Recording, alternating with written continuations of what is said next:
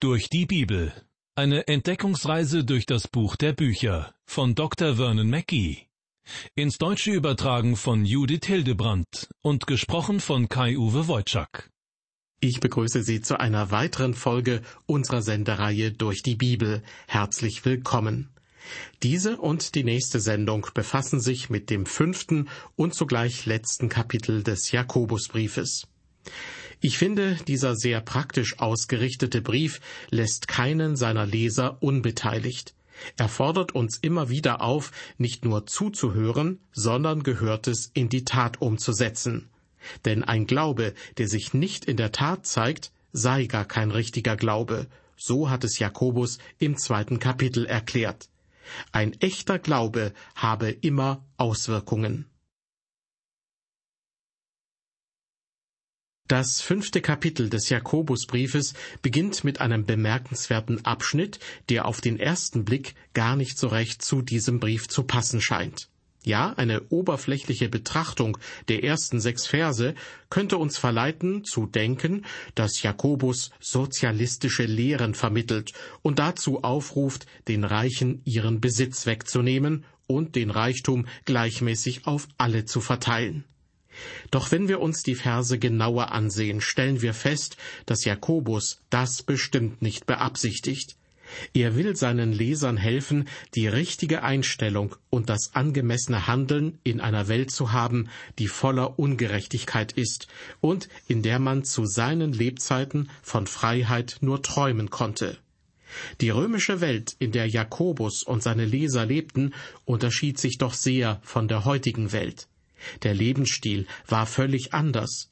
In der Gesellschaft gab es zum Beispiel keine Mittelschicht, sondern wenige Reiche, dafür aber viele arme Menschen. Und die Mehrheit der Christen kamen aus der Schicht der Armen und Sklaven. Die christlichen Gemeinden damals besaßen keine prächtigen Kirchen oder Gemeindehäuser an den Hauptstraßen der Städte. Nein, die frühchristliche Kirche unterschied sich völlig von unseren heutigen Kirchen in der westlichen Welt. Wenn wir uns also mit diesem Abschnitt des Jakobusbriefes ein wenig intensiver befassen, werden wir verstehen, dass Jakobus auf keinen Fall die Reichen und Wohlhabenden pauschal kritisiert. Denn Reichtum und Besitz werden in der Bibel niemals an sich als schlecht angesehen oder moralisch verurteilt. Die Bibel verdammt auch an keiner Stelle das Geld. Manche Christen denken ja, dass Geld schmutzig sei. Sie nennen es den schnöden Mammon. Doch das liegt der Bibel fern. Allerdings spricht die Bibel immer wieder von der inneren Einstellung zum Geld.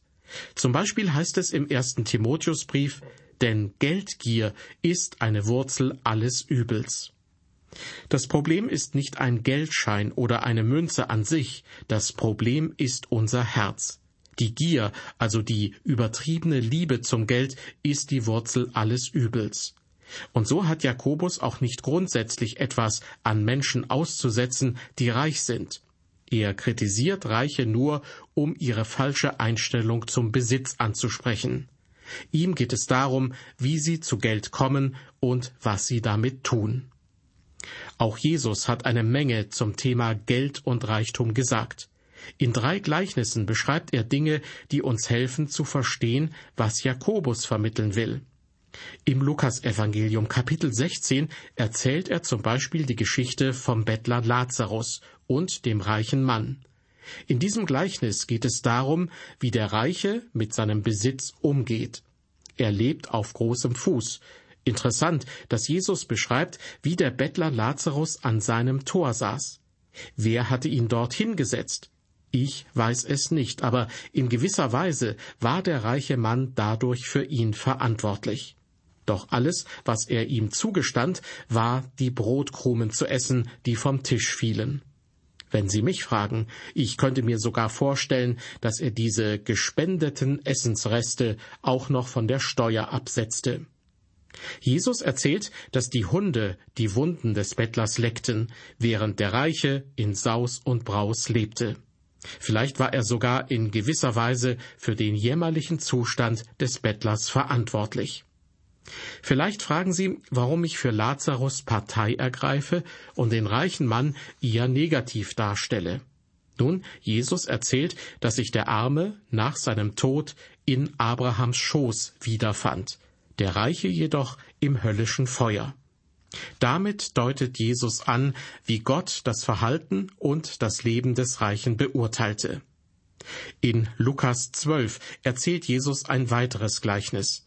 Es handelt von einem reichen Mann, der nach einer außergewöhnlich guten Ernte plant, weitere Scheunen für die Lagerung des Getreides zu bauen. Doch er kommt nicht mehr dazu, denn er verstirbt, sprichwörtlich über Nacht. In seiner Bewertung verurteilt Jesus den Reichen nicht dafür, dass er viel Besitz hatte. Nein, er stellt es einfach als Tatsache dar. Nach außen hin ist er sogar ein guter Mensch und ein ehrlicher Bürger seines Landes. Doch Jesus verurteilt, dass er seinen Besitz einfach nur hortet. Er will alles nur für sich und das bis ins Alter. Anstatt sich darum zu sorgen, dass er eines Tages in der Ewigkeit sein wird, ist er nur auf das Diesseits und auf sein eigenes Wohlergehen ausgerichtet. Und deshalb nennt Jesus ihn einen Dummkopf und Toren, weil er nicht nur habgierig, sondern auch noch selbstsüchtig ist. Indem er seinen Besitz allein für sich nutzen will, vollzieht er gewissermaßen Götzendienst. Sein Besitz ist sein Götze, den er anbetet, und seine Habgier nichts anderes als Götzendienst. Ja, man kann auch sagen, wenn wir selbstsüchtig sind, beten wir uns selbst an. Das sehen wir bis heute an vielen Stellen, leider auch unter Christen. Manchmal werden wir sogar in der Gemeinde dazu ermutigt, nur auf uns selbst und unsere Fähigkeiten zu vertrauen. Doch Jesus sagt, ohne mich könnt ihr nichts tun. Jesus erzählt noch ein weiteres Gleichnis, in dem es um Besitz geht. Es ist das Gleichnis vom unehrlichen Verwalter aus dem Lukasevangelium Kapitel 16. Damit möchte Jesus seinen Nachfolgern beibringen, was es bedeutet, auf gute Weise mit dem Geld umzugehen. Ja, Gott zieht Menschen nicht nur zur Verantwortung dafür, wie sie ihr Geld verdienen, sondern auch, wie sie es ausgeben. Bevor wir uns gleich dem Text im Jakobusbrief zuwenden, müssen wir noch erst die Frage klären, redet Jakobus hier von Reichen, die gläubig oder die ungläubig sind? Sind sie fromme Reiche oder Reiche, die nicht an Gott glauben? An dieser Stelle gibt es unterschiedliche Meinungen unter den Bibelkommentatoren. Ich selbst neige zu der Ansicht, dass es sich hier um Reiche handelt, die noch keine persönliche Beziehung zu Gott haben. Diese Meinung vertrat auch der Reformator Johannes Calvin, den ich sehr schätze. Und der Bibelausleger Thomas Manton schreibt, dass Calvin diese sechs Verse weniger als Ermahnung, sondern vielmehr als Verurteilung der Reichen gesehen hat.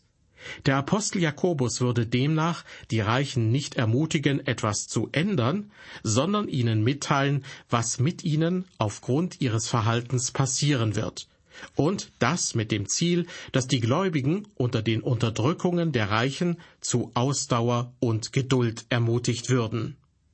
Soweit die Einschätzung von Johannes Calvin, zusammengefasst von Thomas Manton.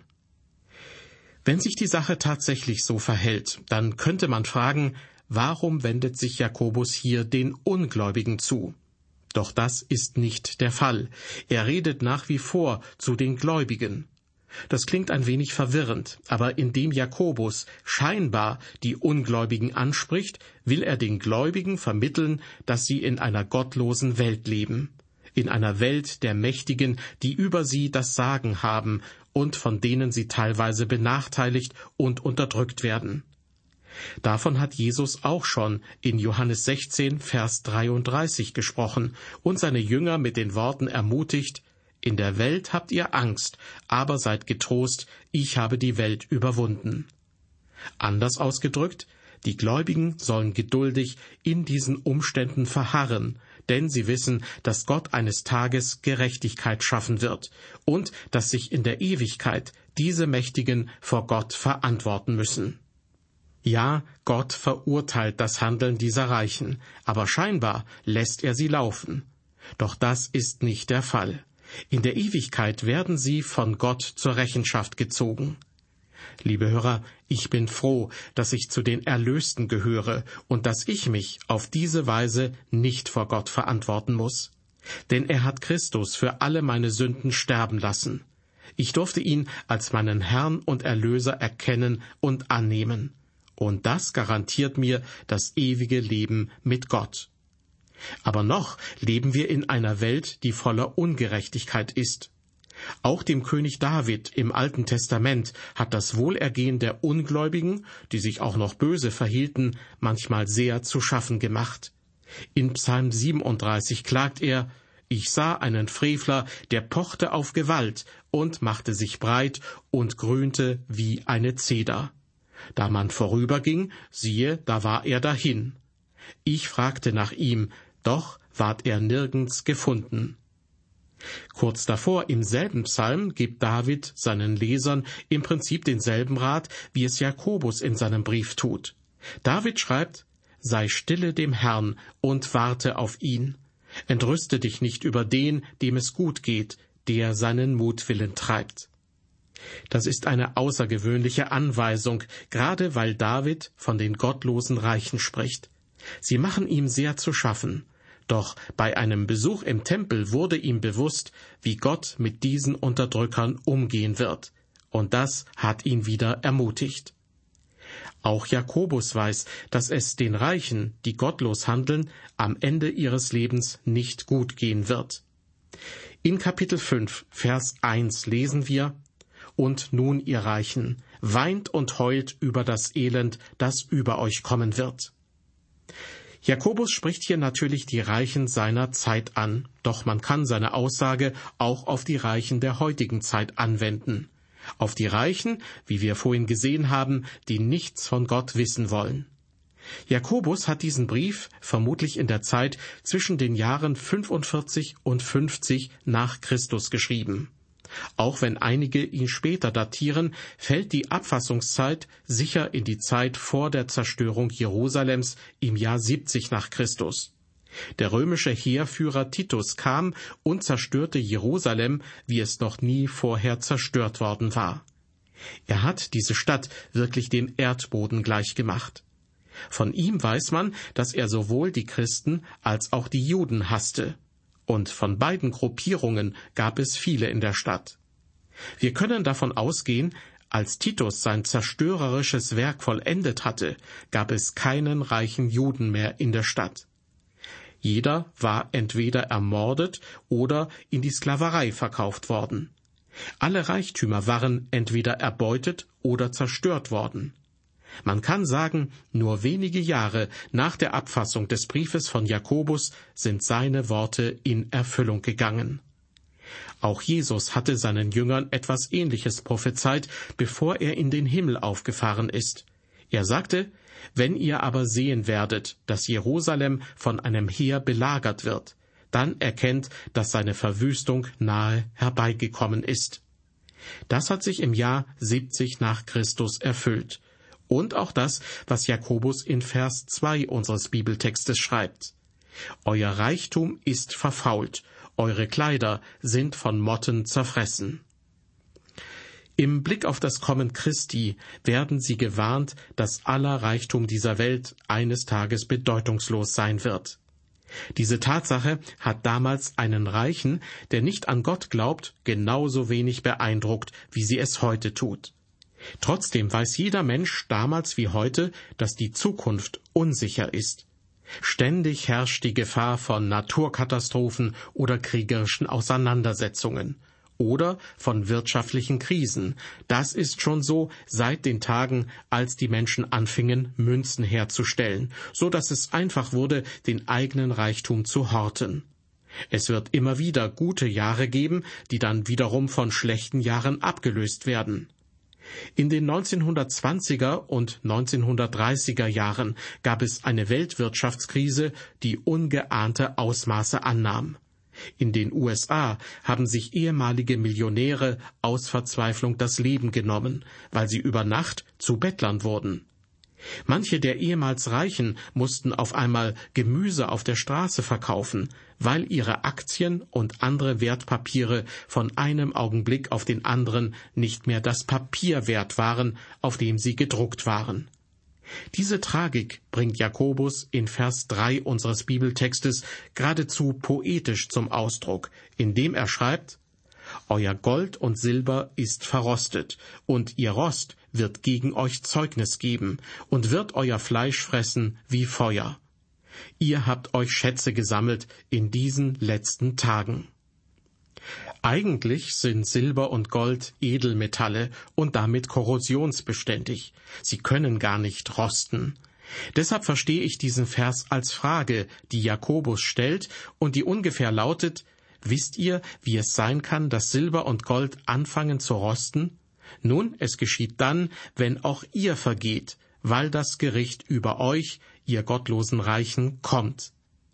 Und dass dieses Gericht kommt, das ist so sicher, wie der Tod einen Reichen von seinem Geld trennt. In einer sehr wohlhabenden Familie starb eines Tages das Oberhaupt der Familie. Als der Nachlassverwalter des Verstorbenen kam, fragte ihn einer der Erben, der nur auf den Nachlass wartete, und wie viel hat er hinterlassen? Alles, antwortete der Anwalt, er hat alles hier gelassen, er hat nichts mitnehmen können. Liebe Hörer, so ist es auch mit unserem Besitz, wir können nichts davon mitnehmen. Einem Mann wurde einmal das riesige Anwesen eines Reichen gezeigt. Am Schluss des Rundganges sagte dieser zum Besitzer Dies alles und der Himmel, das wäre wunderbar. Dies alles aber und die Hölle, das wäre schrecklich. Jakobus verurteilt gottlose Reiche, weil sie ihr Geld horten. Ihre Besitztümer, die heute viel wert sind, können schon morgen an Wert verlieren. Sogar Silber und Gold sind vergänglich. Vor allem aber ist jemand, der zum Millionär wird, damit meistens noch nicht zufrieden. Er wird nach der zweiten Million streben. Geld macht nur wenige Menschen froh und zufrieden, sondern meistens weckt es die Gier nach mehr. Gott gibt uns Besitz nicht, damit wir ihn horten. Der reiche Mann in einem der Gleichnisse, die Jesus erzählt, plante größere Scheunen zu bauen, um dort die außergewöhnlich große Ernte unterzubringen. Doch mehr als drei üppige Mahlzeiten am Tag konnte auch er nicht essen. Mehr als ein paar Liter am Tag konnte auch er nicht trinken. Und mehr als eine Garnitur Kleidung konnte auch er nicht gleichzeitig tragen. Dasselbe gilt für uns heute. Jemand sagte einmal, nach der ersten Million ist die zweite nur noch wie ein Haufen Steine. Geld kann man auch nicht essen.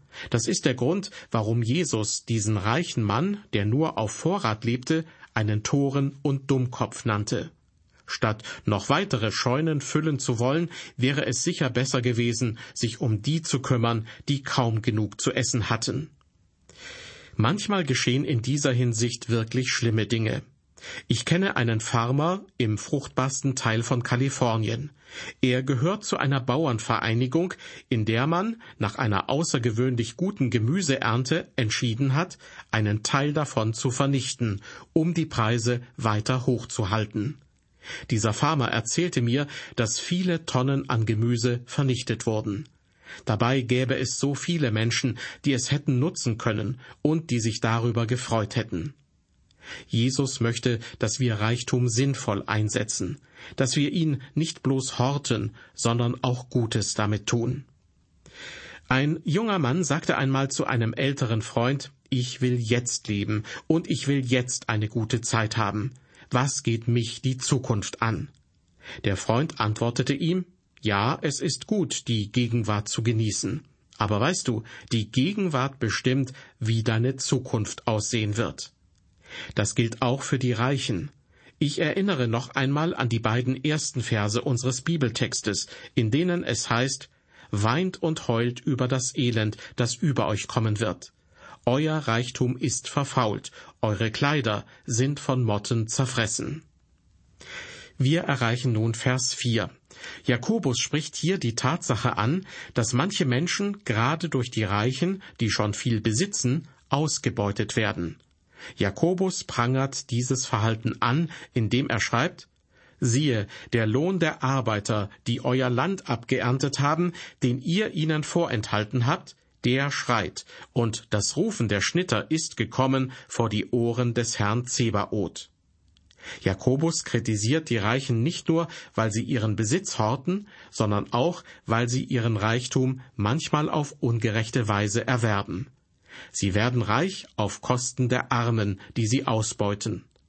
In dem einen Gleichnis von Jesus lässt der Reiche ein paar Brotkrumen für den Armen vom Tisch fallen. Was für ein Bild vermittelt Jesus damit? Dabei ist der arme Lazarus doch vor das Tor des Reichen gesetzt worden, weil dieser mehr als genug hatte. Für den Reichen wäre es ein leichtes gewesen, Verantwortung für den Armen zu übernehmen. Gott verurteilt denjenigen, der seinen Reichtum hortet. Er verurteilt denjenigen, der sich auf Kosten von anderen bereichert oder der seinen Besitz auf unrechtmäßige und ungerechte Weise erwirbt, besonders dann, wenn er dadurch auch Kinder Gottes unterdrückt. Vielleicht reagiert Gott nicht sofort darauf, aber er wird es ganz sicher in der Zukunft tun. Wenn Menschen reich werden, indem sie andere niederdrücken, wird Gott das mit Garantie verurteilen. Diese Worte des Jakobus sind deshalb auch eine Warnung an große Wirtschaftskonzerne, aber auch an große kirchliche Organisationen. Gott ist die Art und Weise, wie Geld verdient und ausgegeben wird, nicht egal. Dieser Umgang mit unserem Besitz wird Konsequenzen haben, wie Jakobus in Vers 5 schreibt.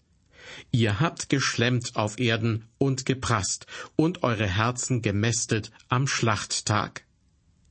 Die Reichen, die Jakobus hier anspricht, haben ihr Geld auf unangemessene Weise verprasst. Es gibt also mindestens zwei Arten von reichen Leuten. Der Geizhals sagt, eine Münze ist flach, damit man viele von ihnen aufeinander stapeln kann. Der Geldverschwender jedoch argumentiert, die Münze ist rund, damit sie besser rollt. Doch Gott befürwortet weder das eine noch das andere. In den Sprüchen Salomos lesen wir in Kapitel 18, des reichen Habe ist ihm wie eine feste Stadt und dünkt ihn eine hohe Mauer. Doch in Kapitel 28 heißt es dann, ein Reicher meint weise zu sein, aber ein verständiger Armer durchschaut ihn. So ähnlich wie der Reiche, der seine Münzen stapelt, und der andere Reiche, der sie lieber rollen lässt, verhielten sich übrigens auch die beiden Reichen aus den Gleichnissen Jesu. Der eine ließ es sich gut gehen und ignorierte damit den Bettler vor seiner Tür. Der arme Lazarus musste sich mit ein paar Brotkrumen vom Tisch des Reichen begnügen.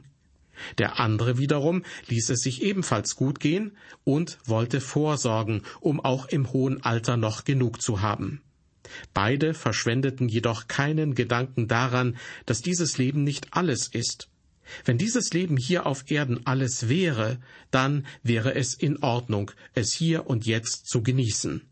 Doch Gott sagt uns, dass wir Toren sind, wenn wir ihn und die Ewigkeit einfach ausblenden. Zurück zum Jakobusbrief. In Vers 6 unseres Bibeltextes fährt Jakobus in seiner Anklage gegen die Reichen fort. Ihr habt den Gerechten verurteilt und getötet, und er hat euch nicht widerstanden. Mit dem Gerechten ist hier nicht eine bestimmte Person gemeint, sondern es geht darum, wie manche Reiche mit ärmeren, aber gerechten Menschen umgehen. Deshalb lautet dieser Vers in der Bibelübersetzung Hoffnung für alle folgendermaßen Unschuldige habt ihr verurteilt und umgebracht, und sie haben sich nicht gegen euch gewehrt. Wenn wir uns die Machtstrukturen in dieser Welt anschauen, bekommen wir tatsächlich oft den Eindruck, dass es Kräfte gibt, die sowohl die Regierungen als auch die Wirtschaft manipulieren. Und das Nachsehen haben die Armen. Der ungläubige Reiche, den Jakobus in Vers 6 anspricht, glaubt, dass er mit seinem rücksichtslosen Verhalten durchkommt. Das irritiert uns, wie auch König David zur Zeit des Alten Testaments, der sich in Psalm 37 geradezu empört dazu äußert. Er berichtet, ich sah einen Gottlosen, der pochte auf Gewalt und machte sich breit und grünte wie eine Zeder. Ja, es scheint manchmal so, als würde sich Gott um all das Unrecht nicht kümmern wollen. Doch Gott hat das im Blick. Er wird jeden Menschen eines Tages beurteilen und viele auch verurteilen. Vielleicht nicht so bald, aber sicher irgendwann. Sicher haben die Ermahnungen von Jakobus auch den Reichen, die an Gott glauben, etwas zu sagen. Liebe Hörer, wenn Gott sie besuchen würde, wären sie dann bereit, ihm ihre Bankauszüge zu zeigen oder ihre Aktien und Bausparverträge, ihren Tresor, wenn sie so etwas besitzen? Was machen sie mit ihrem Besitz, egal ob er eher bescheiden oder auch riesig ist? In den Sprüchen Salomos Kapitel 30 bittet der Verfasser den Herrn, seinen Gott, Armut und Reichtum gib mir nicht, lass mich aber mein Teil Speise dahinnehmen, das du mir beschieden hast. Ich könnte sonst, wenn ich zu satt würde, verleugnen und sagen, wer ist der Herr? Ich persönlich bin dankbar, dass ich weder reich noch arm bin, dass ich weder Gott vergesse noch stehlen muss. Ich bin Gott dankbar, dass ich jeden Tag genau so viel habe, wie ich brauche, um gut und zufrieden zu leben. Jemand hat einmal gesagt, vielleicht begreifen wir irgendwann, worauf es wirklich ankommt und hören damit auf, grenzenlose Befriedigung von begrenzten Dingen zu erwarten. Ich habe den Eindruck, dass Jakobus uns genau das mit den ersten Versen von Kapitel 5 mitteilen will. Grenzenlose Befriedigung sollen wir nur von Gott erwarten und nicht von begrenzten Dingen, die vergänglich sind. Mit diesem Gedanken verabschiede ich mich nun von Ihnen. Auf Wiederhören bis zur nächsten Ausgabe unserer Sendereihe durch die Bibel.